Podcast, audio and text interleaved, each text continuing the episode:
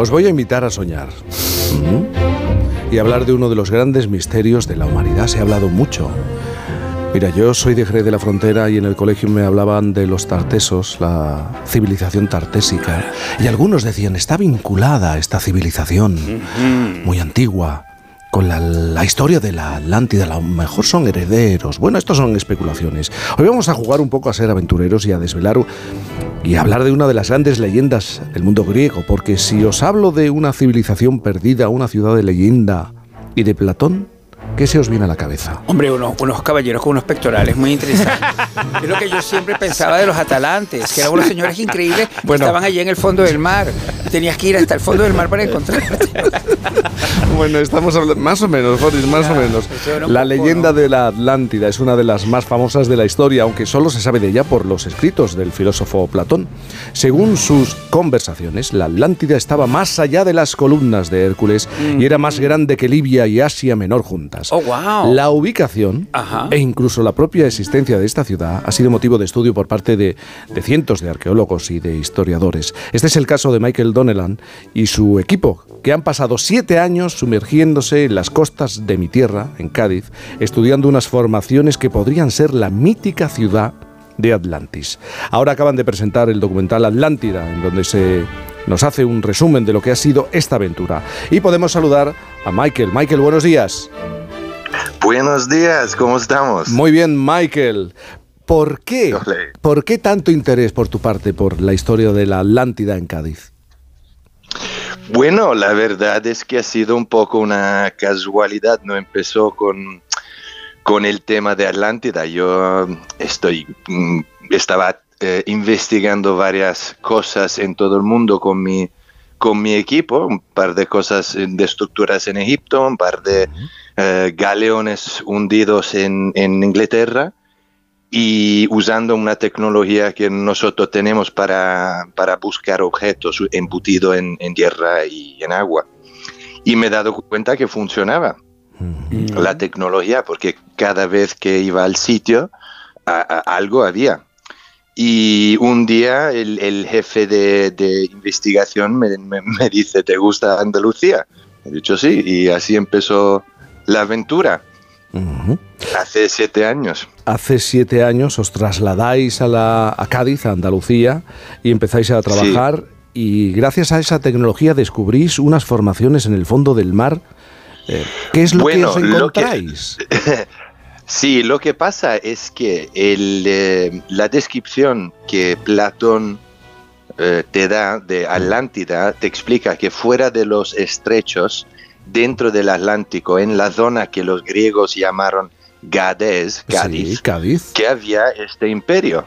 Y empieza a describirlo, dice que la costa entera estaba llena de, ciudades, de puertos, que había mm, una entrada de un mar interior y más importante habla de la capital, la ciudad capital, que era una isla circular redonda, un poco como Venecia, ¿no? Y dice, te explica Platón que él ha dado a, cada uno de sus diez hijos una de estas, eh, una parte del imperio, pero que la capital estaba aquí en Cádiz. Pues durante los últimos siete años hemos descubierto muchísimas estructuras embutida en tierra, en sedimento, dentro del agua, eh, por toda la costa que coincidía, coincidían, te pido perdón porque mi español es un poco soso. Um, y, decía que, eh, que la ciudad era, e, estaba aquí.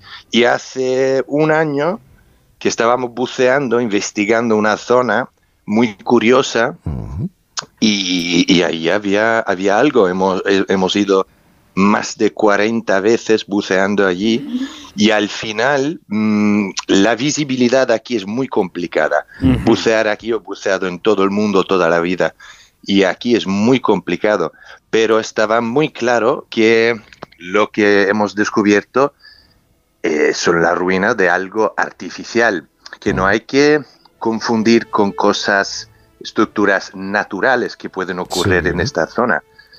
Y hemos vuelto a escanearlo con una máquina muy, una tecnología muy avanzada que se llama Multi-Axis Echo Sounder y lo que ha salido era increíble, increíble, muros circulares con, eh, bueno, impresionante.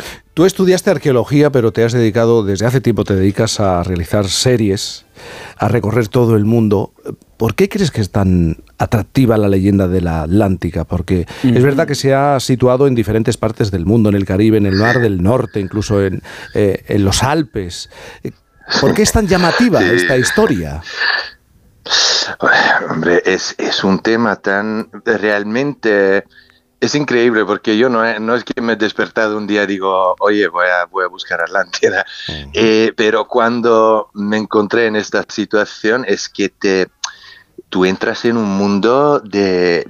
La cosa más impresionante de todo esto es que te dice que en la historia antigua la humanidad era mucho más increíble, más avanzada de lo que nos dicen. ¿Sabes lo que te digo? Es, que las eh, implications, implicaciones son tremendas. Tremendas. O, sea que en el mundo antiguo se podía respirar en el agua, por ejemplo, porque esto es un poco la fascinación que sentimos por esta ciudad sumergida. No, más, bien estamos hablando de un tsunami, de un tsunami ah, que acabó. De un tsunami que acabó con esa no, Porque Él ya estaba viendo Avatar. Sí, hay, muchas teorías, ¿verdad, Michael, sobre, sobre el final, de la destrucción de esto yo lo he escuchado a todas, todas, todas. También he escuchado gente diciendo que está en Antártica, gente que dice que está a 3.000 metros en Bolivia.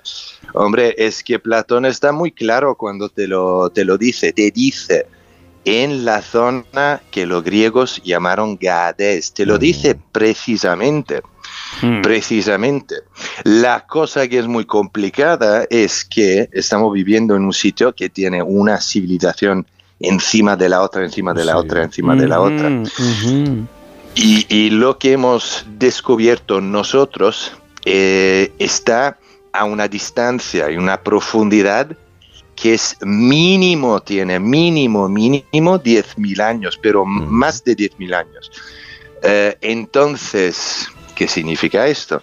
Si había gente en esta época que tenía la capacidad de construir y la ingeniería para construir una ciudad tan grande en medio del mar, hombre, estamos hablando de un, de una gente muy mm. avanzada, ¿no?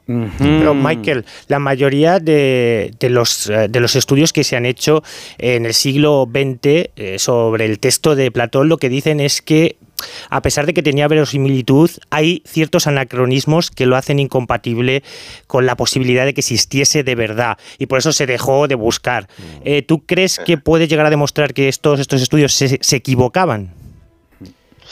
Eh, eh, mira, hay, hay, gente que dice, tiene varias opiniones, hay gente que dice que Platón estaba hablando de algo que no existía, que lo estaba inventando.